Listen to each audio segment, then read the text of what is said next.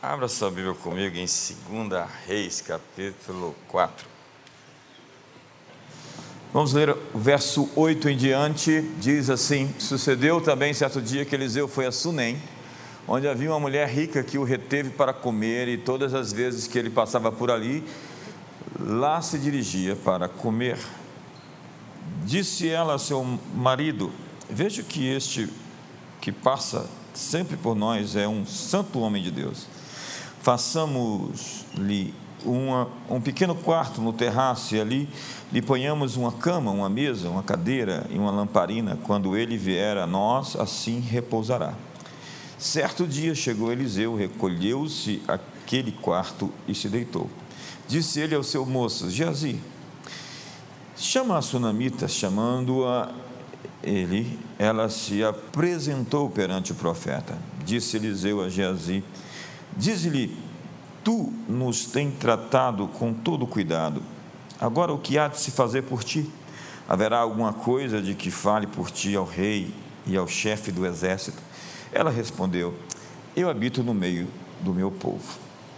Verso 14 diz: Então disse o profeta: Que se há de fazer por ela? Disse Geazi: Ora, ela não tem filho, e seu marido é velho. Então disse Eliseu: Chama, e chamando-o ele, ela se pôs na porta. Disse Eliseu: Por esse tempo, daqui a um ano, abraçarás um filho.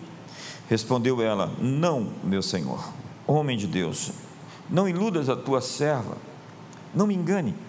A mulher, porém, engravidou e deu à luz um filho no tempo determinado, no ano seguinte, como Eliseu lhe dissera. Tendo o filho crescido, certo dia saiu a ter com seu pai, que estava com os ceifeiros.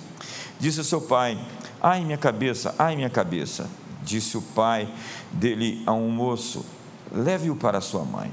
Ele o pegou e o levou para sua mãe. O menino esteve no colo de, dela até o meio-dia e então morreu. Subiu ela e o deitou sobre a cama do homem de Deus. Então fechou a porta e saiu. Então chamou seu marido e disse: Manda-me um dos moços e uma das jumentas, para que eu corra até o homem de Deus e volte. Perguntou ele: Por que vais a ele hoje? Não é lua nova nem sábado? Disse ela: Não se preocupe. Então ela selou a jumenta e disse ao seu moço: Vai depressa, não para no caminhar, senão quando eu mandar. Partiu ela e veio encontrar o homem de Deus no Monte Carmelo. Vendo-a de Deus de longe, disse a Geazi, seu moço: Olha aí, está a sunamita. Verso 26: Corre-lhe ao encontro e pergunta-lhe: Vai bem? Vai bem teu marido? Vai bem teu filho? Ela respondeu: Vai bem. Chegando ela ao monte, a presença do homem de Deus apegou-se aos seus pés, chegou-se Geazi para retirar, porém o homem de Deus lhe disse: Deixai-a, porque a sua alma está em amargura e o Senhor mu encobriu e não mo manifestou. Então disse ela: Pedi eu ao Senhor algum filho, não disse eu, não me enganes. Ao que ele disse a Geazi: Cinge os teus lombos, toma o teu bordão na mão e vai. Se encontrares alguém, não o saúdes, e se alguém te saudar, não lhe respondas, e põe o meu bordão sobre o rosto do menino. Verso número 30. Disse, porém, a mãe do menino: Tão certo como vive o Senhor e vive a tua alma, não te deixarei. Então ele se levantou e a acompanhou. Geazi passou na frente deles e colocou o cajado sobre o rosto do menino, mas não houve nele voz nem reação pelo que voltou a encontrar-se com Eliseu e lhe disse: O menino não despertou. Chegando Eliseu àquela casa, viu que o menino estava morto sobre a sua cama. Entrou e, fechando a porta sobre eles, orou ao Senhor. Então subiu na cama, deitou-se sobre o menino e, colocando a boca sobre a boca dele e os olhos sobre os olhos dele, e as mãos sobre as mãos dele, debruçou-se sobre ele e a carne do menino aqueceu. Depois desceu, andou pelo quarto de uma parte para outra, tornou a subir e se debruçou sobre ele. O menino espirrou sete vezes e abriu os olhos. Eliseu chamou Zeazi e disse: Chama a sunamita. Ela, ele a chamou. Quando ela se apresentou diante dele, disse ele: Pega o teu filho. Ela entrou, prostrou-se aos seus pés e inclinou-se à terra. Então pegou o seu filho e saiu. Essa é a história da Sunanimita. Sua saga se passa no período do rei Jorão, filho de Acabe, e é contada no segundo livro de Reis, capítulos 4 e 8.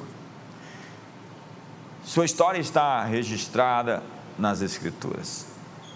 O que ela fez para ser mencionada, ela foi uma mulher forte e corajosa, cordata, digna, nobre, discreta, educada.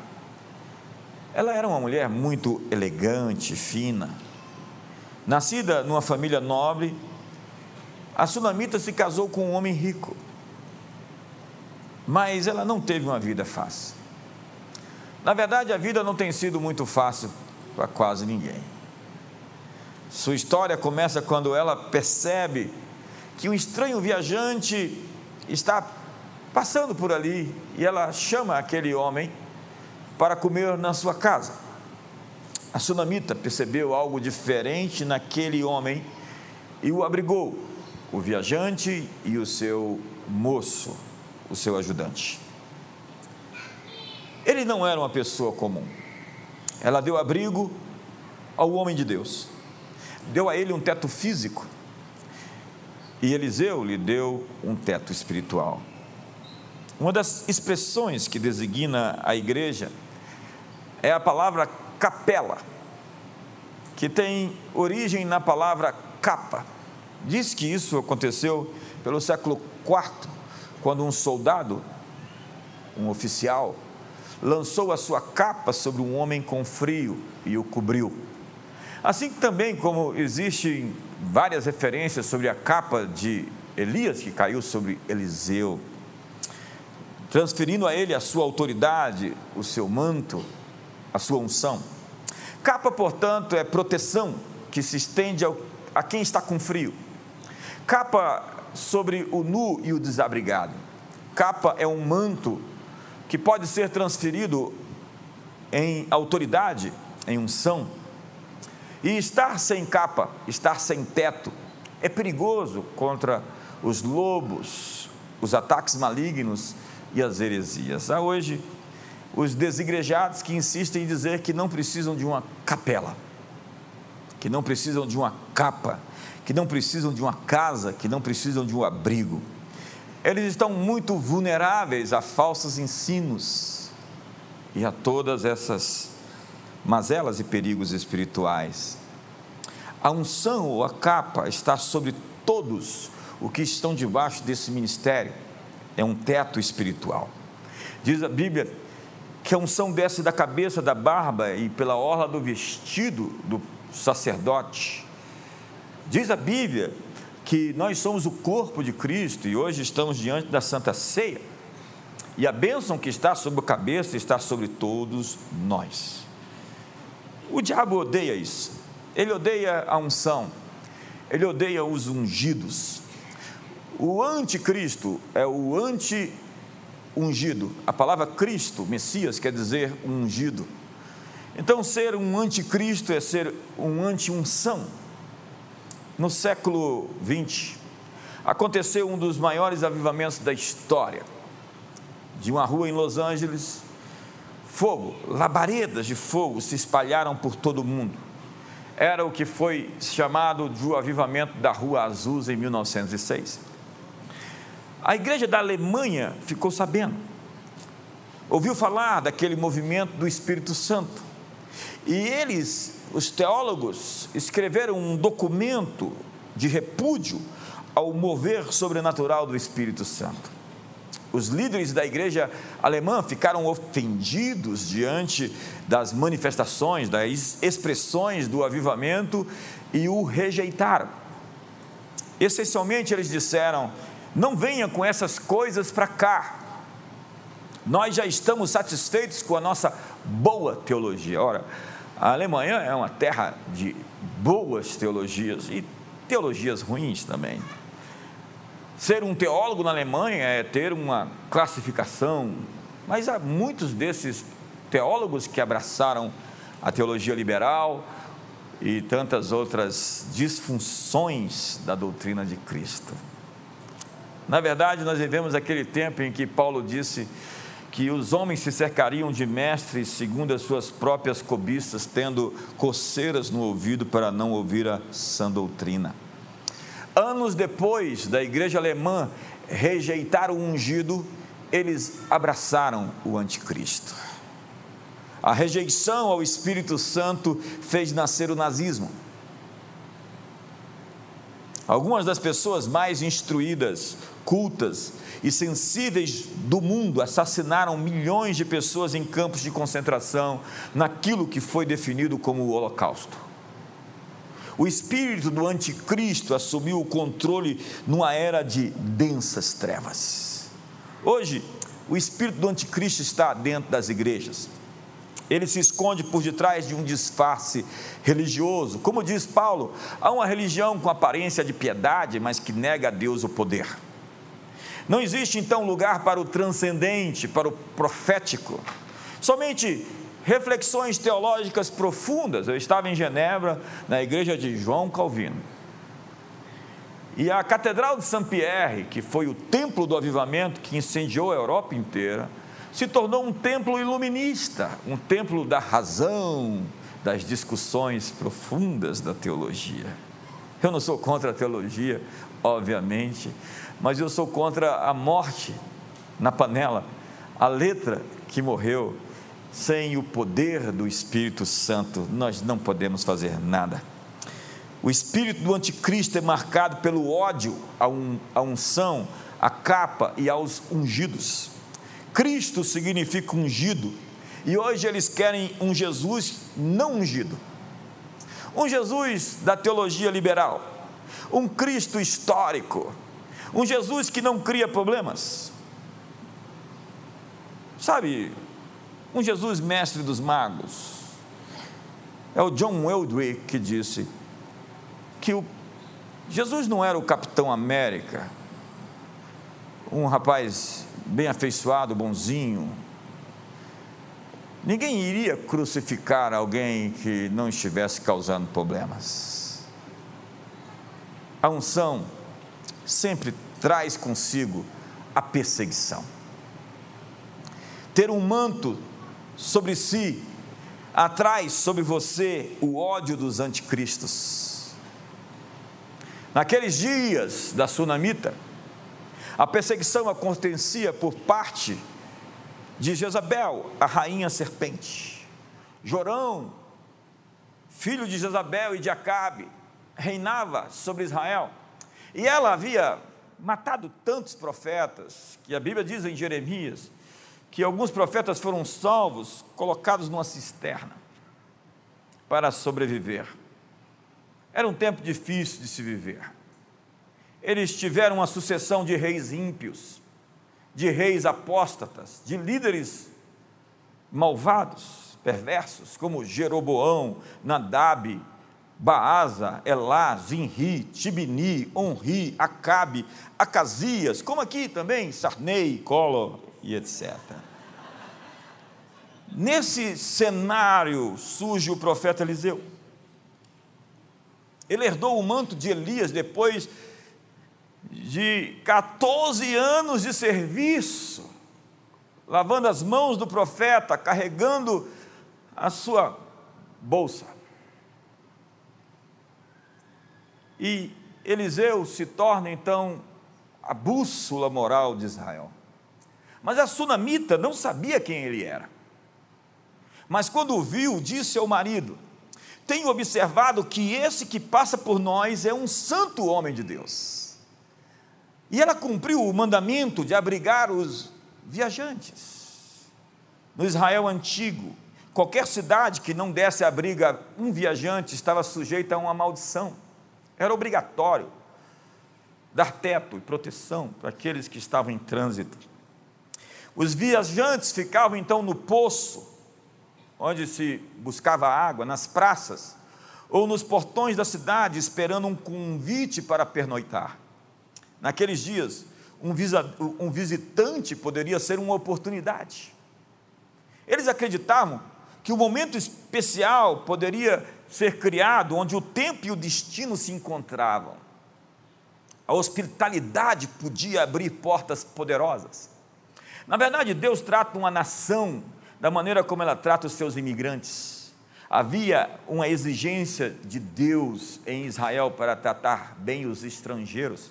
Genebra foi a cidade refúgio do século XVI, e essa visão de coberturas que existe hoje partiu a partir dos imigrantes que não tinham onde ficar, então moravam nos tetos das casas, dos prédios.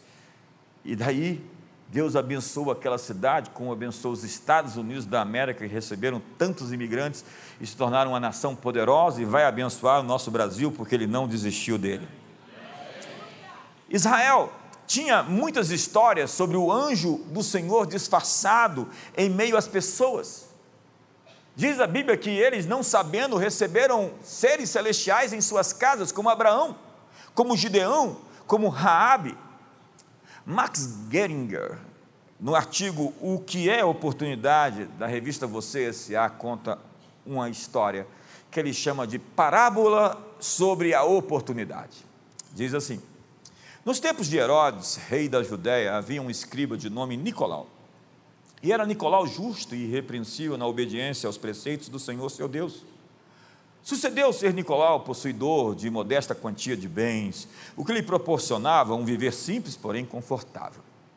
Mas eis que não havia felicidade no coração de Nicolau, não eram de agradecimento às suas preces ao Senhor, mas de súplicas e lamentos abnegado e servidor, porém nunca reconhecido por suas contribuições, dedicava Nicolau todo o seu tempo a implorar que o Senhor dele fizesse instrumento de alguma obra notável. Pois não queria terminar seus dias na vala comum dos anônimos e esquecidos. Assim, todas as noites, posto o sol, permanecia Nicolau em sua janela jejuando e fragelando-se até o limite do suportável, fazendo orações sem fim e interrogando o infinito. Mas ia-se escoando o tempo e nenhum sinal da vontade do Senhor se manifestava. Uma manhã veio acordá-lo Sara, sua mulher. Surpreendido pelo cansaço, Nicolau havia adormecido à janela. Era já a hora décima de um dia claro. Viste, Nicolau, a estrela que por toda a noite clareou os céus? indagou sua esposa Sara. Nicolau lhe respondeu: Não, eu não vi a estrela. Fui interrompido em minhas preces por um viajante que passava e logo adormeci. Novamente perguntou sua esposa Sara: Quem seria tal viajante? Por acaso eu o conheço? Não, replicou fadigado, Nicolau, era apenas um carpinteiro de Nazaré, da Galiléia, e sua mulher grávida. Vieram para o atirei-lhes alguns dinheiros e ordenei que seguissem viagem. Creio que falou algo sobre pernoitar no estábulo, mas não dei atenção. E Nicolau agradeceu ao Senhor por tê-lo poupado da inconveniência de que aquela mulher desconhecida viesse a dar à luz justamente em sua casa. E voltou a suplicar aos céus pelo milagre que o faria um homem famoso por todo sempre. Ao contrário disso, a sunamita viu o profeta e insistiu para que ele comesse pão fizesse uma refeição em sua casa. O sentido literal da expressão original é que ela agarrou Eliseu pelo braço e o levou consigo para sua casa. Ela viu alguém que abriria a porta para o seu destino. Ela construiu um quarto no teto da sua casa para o profeta e o seu moço. A sunamita possuía um discernimento aguçado para ler pessoas. Ela disse para si mesma: se Deus vai a algum lugar, a alguma casa, que vá para a minha casa. Ela discerniu a presença de Deus no homem de Deus e o acolheu como o próprio Senhor. 800 anos depois, Jesus disse: Aquele que recebe alguém em meu nome, a mim me recebe. E qualquer um que der um copo de água para um profeta na qualidade de profeta, receberá o galardão do profeta. Ela construiu um lugar para o profeta repousar e deu espaço para que Deus viesse ao seu lar. abriu uma célula lá.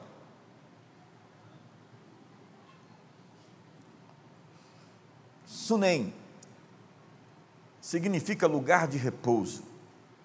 E como a maioria das mulheres em Israel, a sunamita deve ter se casado em torno de 14, 15, 16 anos. E normalmente essas mulheres novas casavam com homens mais velhos. Passaram-se os anos e se constatou que a sunamita não podia ter filhos. Ela era estéril. Em Israel, naquele tempo, isso era extremamente horrível. Era uma vergonha, uma verdadeira maldição. Como uma mulher sem filhos, a sunamita não tinha descendência, nem tinha herança. E seu marido tinha o direito legal de se divorciar dela. Mas, a despeito disso tudo, a sunamita se mostrava graciosa, cordata, gentil, e ela encontrou paz em meio à sua humilhação. Digo isso porque há muitas pessoas concentradas demais na sua dor. Eu conheço pessoas que estão se perdendo, ficaram pedradas, empedernidas, embrutecidas, Gente que ficou amargo, que perdeu a doçura, a ternura e o discernimento. Há profetas enviesados que só conseguem enxergar o mundo pelas suas feridas. Tem gente que só consegue ver o seu sofrimento, a sua dor. Um dos piores sentimentos que alguém pode ter é a autocomiseração, a pena de si mesmo. Mas a sunamita sofreu em silêncio. E pessoas assim têm o meu respeito. Ela não permitiu que o fato de ser estéril a tornasse uma mulher amarga e ressentida. E ela continuou sendo honrada e discreta. E não há nada tão belo como a discrição. Na verdade, a verdadeira beleza é discreta, ela não está em modo exibição. A verdadeira beleza se esconde Observe a Mona Lisa. Veja, você precisa procurar a beleza, porque a beleza de verdade não se anuncia, não toca trombeta diante de si, não se exibe. Outro dia eu assisti um filme onde um fotógrafo estava procurando um tigre raro que aparecia nas montanhas. Em um determinado momento, alguém perguntou: Há quanto tempo você está aqui? Há uma semana. Não conseguiu fotografá-lo? Ele respondeu: Não. Na verdade, a beleza se esconde.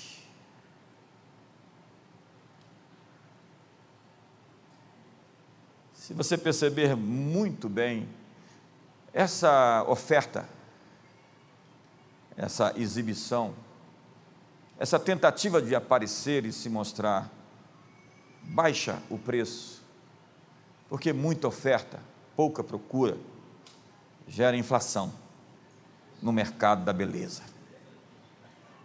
Dá um sorriso para a pessoa do seu lado. Fala, está tenso, mas vai melhorar.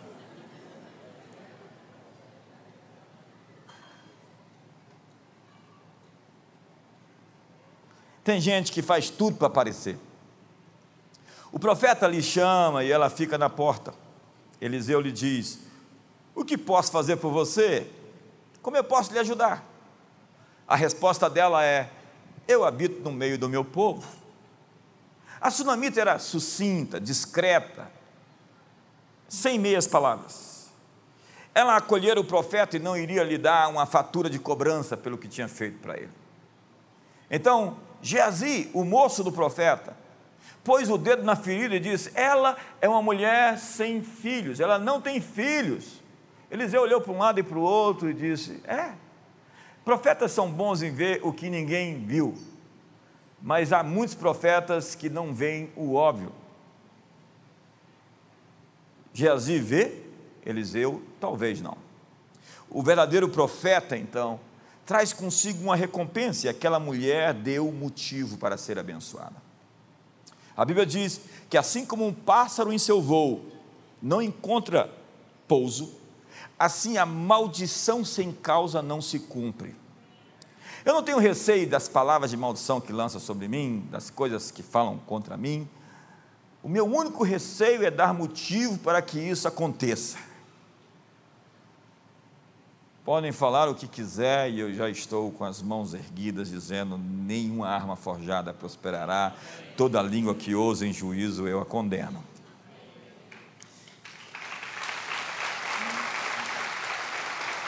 Agora, se a maldição sem causa não se cumpre, a bênção com causa, ela se realiza. As pessoas poderosas no mundo espiritual são profetas e bruxos.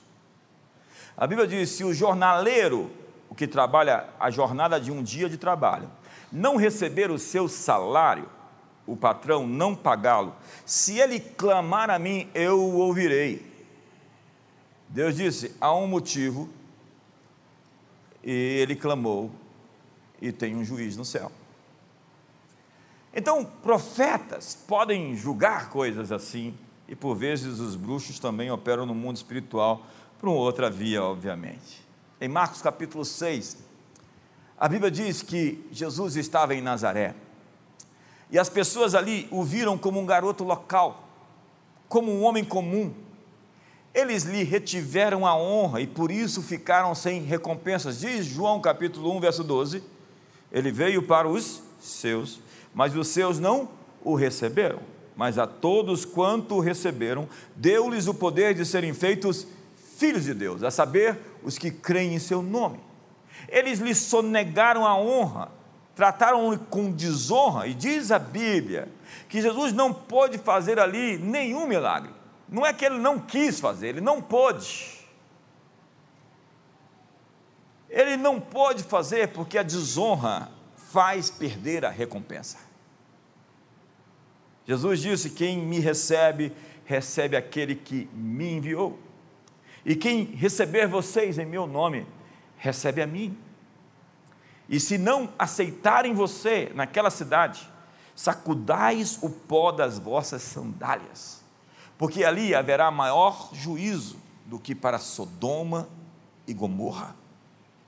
Mas aquela mulher havia dado motivo para ser abençoada. É como diz a Bíblia que Abraão deu o dízimo para Melquisedeque e Melquisedeque o abençoou. Então o profeta dá a sua palavra mulher. Mais ou menos nessa época, no ano que vem, abraçarás um filho. Põe a mão no ombro do seu irmão e diga: mais ou menos nessa época, o ano que vem, tudo estará melhor do que hoje.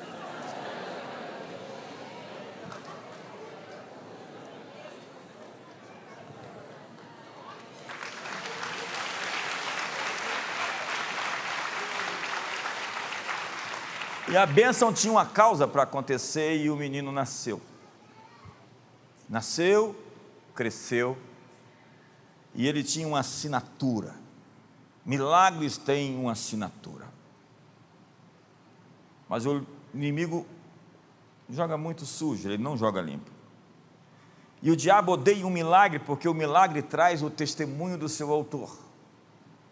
O milagre traz uma assinatura é como uma obra de arte assinada.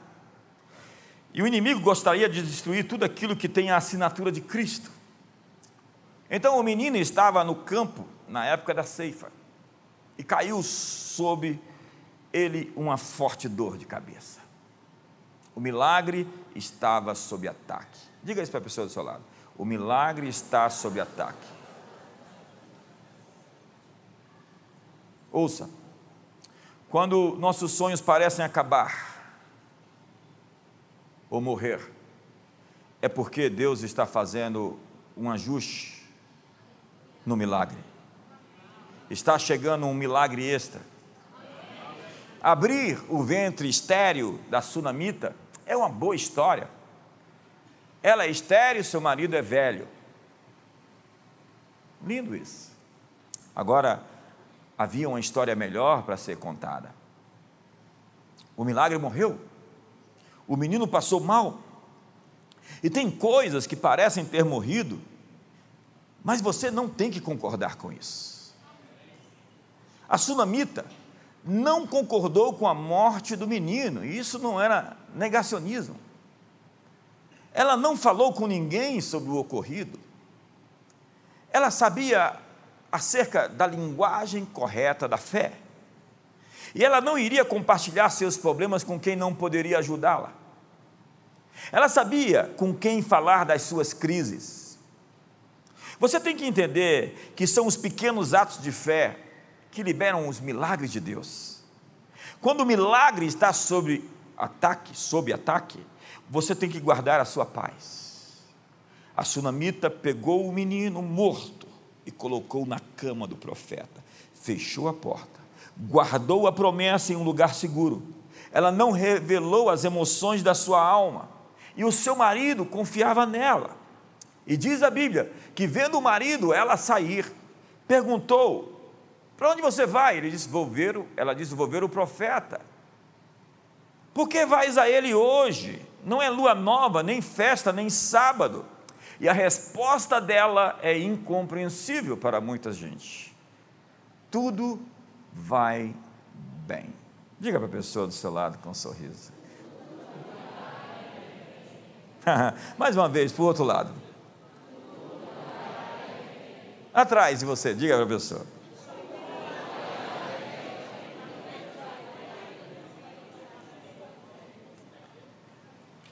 O diabo enviou para ela uma promissória de dívida e ela não assinou o recebimento. Enviou para ela uma sentença e ela colocou o mensageiro para correr.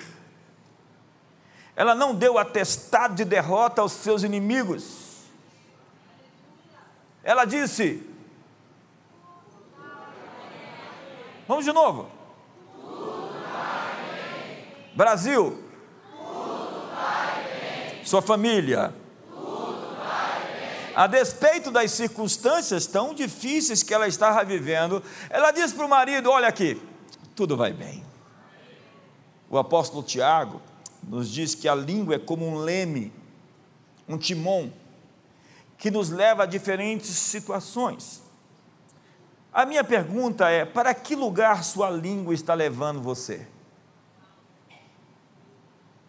Se a fé vem pelo ouvir, a fé se manifesta pelo falar, a palavra está na tua boca e no teu coração, a palavra da fé que pregamos. Se com teu coração creres que ele ressuscitou dos mortos, com tua boca confessar a Jesus como Senhor, será salvo. Jesus pergunta ao cego: O que queres que eu te faça? Será que Deus não estava vendo a necessidade do cego por que, que ele tinha que responder? Por que, que eu tenho que dizer o que eu preciso? Sei lá, o cego podia pedir uma bengala ou podia pedir um cão, um cão guia. Você está diante do Criador do universo que fez os olhos e vê, fez os ouvidos e ouve, fez o corpo humano, e tem gente que chega diante dele com pedidos vis. A sunamita tomou o controle da situação. Ela não deixou que outros definissem seus termos. Então ela montou na jumenta e seguiu por uma jornada de 12 horas. Eu já fui em Sunem, eu já fui no Monte Carmelo. Ela sacolejou por 12 horas no lombo da jumenta. Então diga para a pessoa do seu lado: não saia de cima da sua jumenta.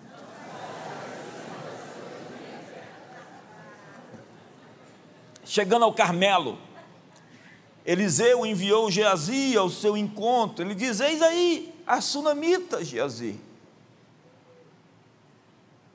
Pergunte para ela: vai bem contigo? Vai bem com teu marido? Vai bem com teu filho? E ela diz: Vamos lá? Vai tudo bem. Outra vez. Ela não estava disposta a falar dos seus problemas com quem não podia resolvê-los. E ela não confiava em Geazi. Ele já tinha dado amostras de que ele era um vendido. No episódio de Naamã, ele pegou os bens que foram oferecidos para Eliseu para si e tomou a lepra de Naamã como prêmio, ficou leproso. Mas apesar de conhecer Geazi um pouquinho, A sunamita nunca disse para ninguém o que pensava. Ela era discreta. Eu respeito gente assim, concisa e objetiva.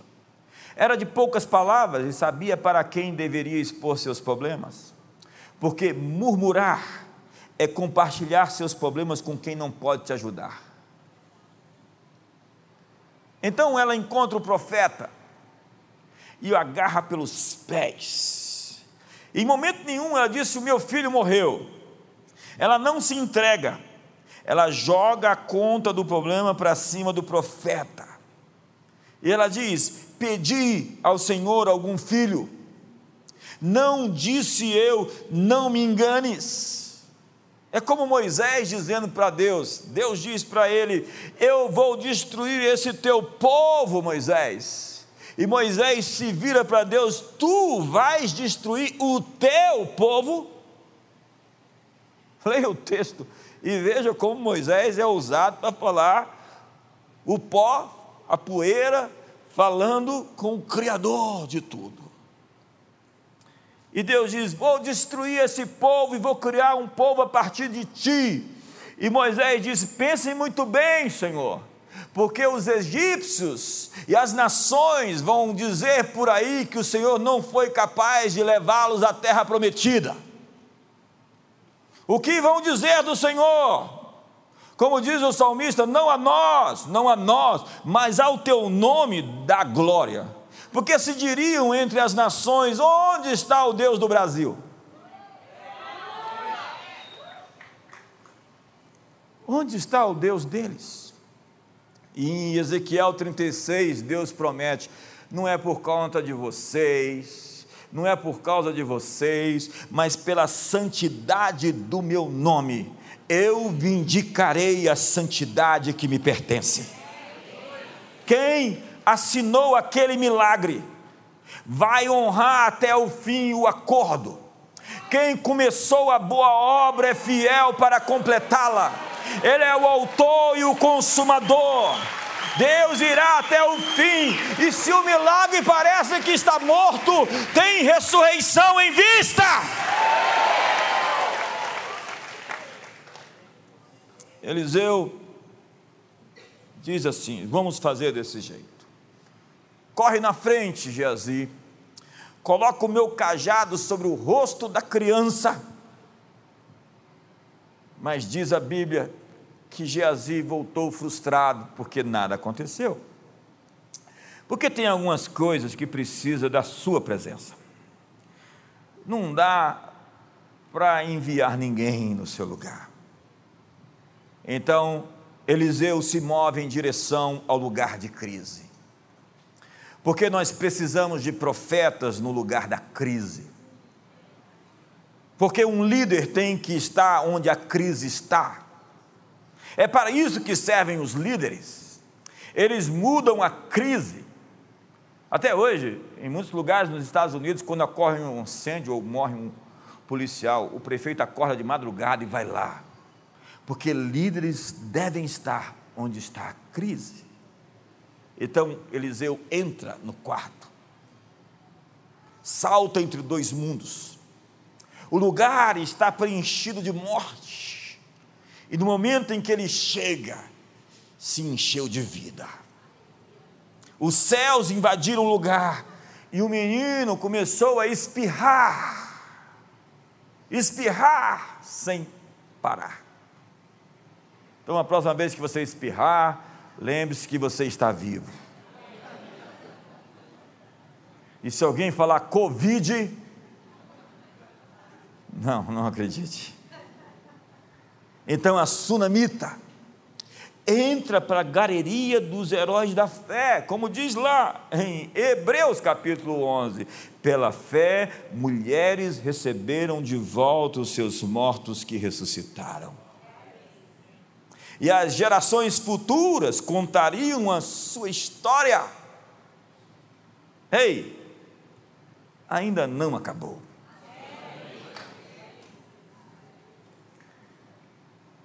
Livros vão contar nossas histórias. As futuras gerações vão falar sobre nós. As nações, diz a Bíblia, se diriam entre as nações, grandes coisas fez o Senhor por eles. Com efeito, grandes coisas fez o Senhor por nós e por isso estamos alegres. Diga para as pessoas do seu lado: vai tudo bem. Não, não, diga para outra pessoa do seu lado: diga, vai tudo bem. Não, não, não, fala para a pessoa atrás de você. Não, só as mulheres, só as mulheres. Vamos ouvir os homens. Vamos ouvir todos nós. Ponha no espelho da sua casa, escreva lá com a caneta, com o batom da sua esposa. Vai tudo bem.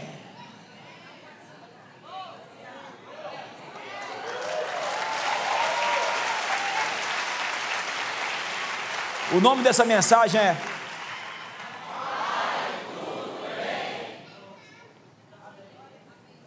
Em 2 Reis, capítulo 8, a história continua. A sunamita recebe uma palavra de Eliseu para mudar para a terra dos filisteus, porque haveria sete anos de fome. E depois de voltar da terra dos filisteus, as suas propriedades foram confiscadas.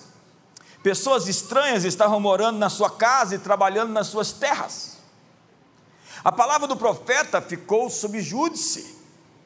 Alguém poderia questionar, o profeta disse para ela, ela obedeceu e perdeu tudo que tinha. Mas entenda, a vida é cheia de curvas. E é o verdadeiro significado da palavra esperança é uma curva. Nós estamos aqui indo para cá, vendo um cenário ruim, mas existe uma. Vamos lá todos? Que vai nos levar para onde temos que estar. A sunamita está em sincronia com o tempo de Deus. Ela, na verdade, está no time da bênção. Então ela vai visitar o palácio para fazer uma petição de desocupação do MST nas suas terras.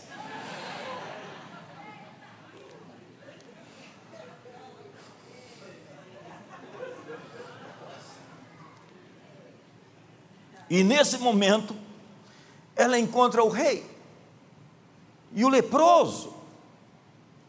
O homem com lepra está contando as histórias de Eliseu para o rei. Quem é o leproso? É Geazi, que tinha sido vencido pela ganância, que atropelou todos os protocolos. E seria o próximo profeta da sucessão dos profetas, mas quis adiantar o processo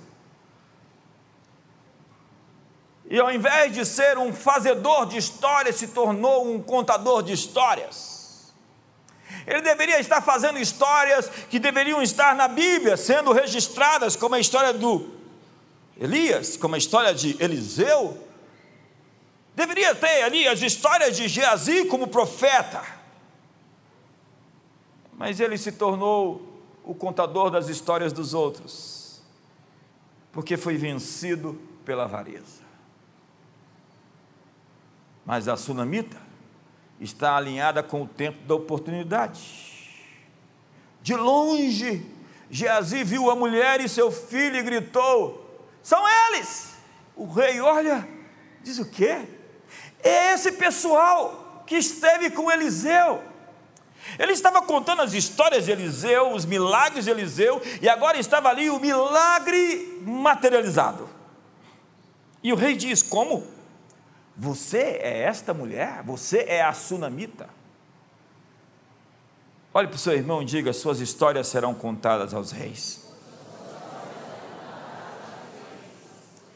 E o rei diz: receba a sua casa de volta, receba as suas terras de volta. E a propósito, nós vamos pagar o aluguel dos últimos sete anos que a terra foi ocupada retroativamente você vai receber sua terra, sua casa e mais sete anos de aluguel. Eu estou num ambiente onde o milagre vai se repetir. Quantos perderam coisas, quantos foram roubados de coisas, eu declaro que essas coisas estão criando caminho para voltar às suas mãos, para voltar à sua família, para voltar à sua casa, para voltar à sua vida. Deus está liberando um tempo de restituição sobre a igreja brasileira, sobre a nação brasileira, sobre as famílias brasileiras. Eu acho que você pode se manifestar, me ajuda aí.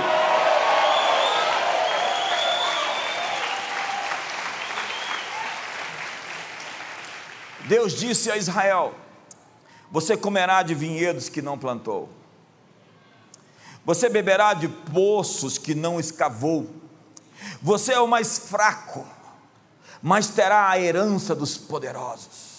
Diga para a pessoa do outro lado: diga, você pode ser fraco, mas assim diz o Senhor, você terá a herança dos poderosos.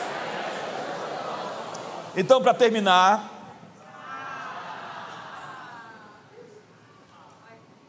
Vamos ficar olhando para ali, que naquela porta, em meia hora vai sair uma pessoa.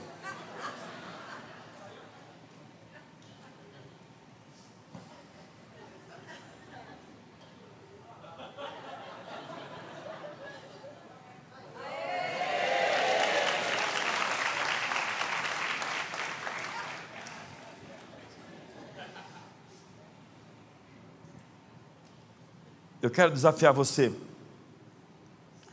a preparar um lugar para o Senhor na sua casa,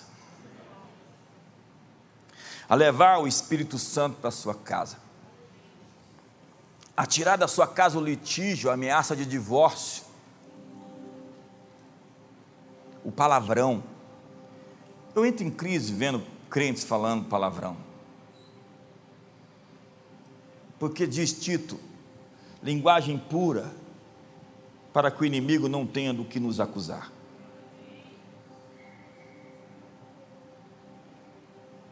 É hora de você preparar um lugar para o profético te encontrar. Quem sabe você vai começar uma campanha de jejum essa semana? Quem sabe você vai acordar todos os dias às três horas da manhã para um tempo de busca? Quem sabe você vai fazer um relógio de oração? Porque nós vamos continuar a fazer o que sempre fizemos. Nós vamos continuar crendo. Quantos decidem continuar crendo? Porque seu milagre está prestes a ressuscitar. Então cale-se. Não compartilhe seus problemas com aquelas pessoas que não vão te ajudar monte no seu jumento. E hoje, inicie a sua jornada. Diz o profeta Zacarias: voltai à fortaleza, voltai ao seu lugar de força, voltai ao seu ambiente em que você é bom, voltai à comunhão com os santos, Ponha-se sob a proteção de um teto. Isso não significa que nada ruim vai lhe acontecer absolutamente, mas isso significa que você tem para-choque, que você tem amortecimento, que você tem cobertura, que você tem amigos, que você tem uma família, que você tem uma igreja, que você tem uma casa para chamar de sua, que você faz parte do corpo de Cristo, e qualquer coisa que ataque você, tem a imunidade, a proteção, os anticorpos, o DNA de Jesus, o Cristo, o ungido. Jesus diz: Não vos escandalizeis se o mundo te odeia. Espere isso. O ódio, por conta da unção que está sobre você. Se o mundo vos odiar, odiou primeiro a mim. Mas se eles guardaram a minha palavra, guardarão também a vossa. Se chamaram o dono da casa de Beuzebu, o que farão aos seus conservos? A promessa é cem vezes mais tudo aquilo que você abriu mão por Jesus. No mundo futuro, a vida eterna e perseguições. Porque todo aquele que quiser viver, viver piedosamente seguindo a Cristo Jesus sofrerá perseguições. Então, se acontecer alguma coisa, diga: o bispo tinha me avisado sobre você. Mas a boa nova é que Deus está conosco. A boa notícia é que se Deus é por nós, agindo Deus, fique de pé.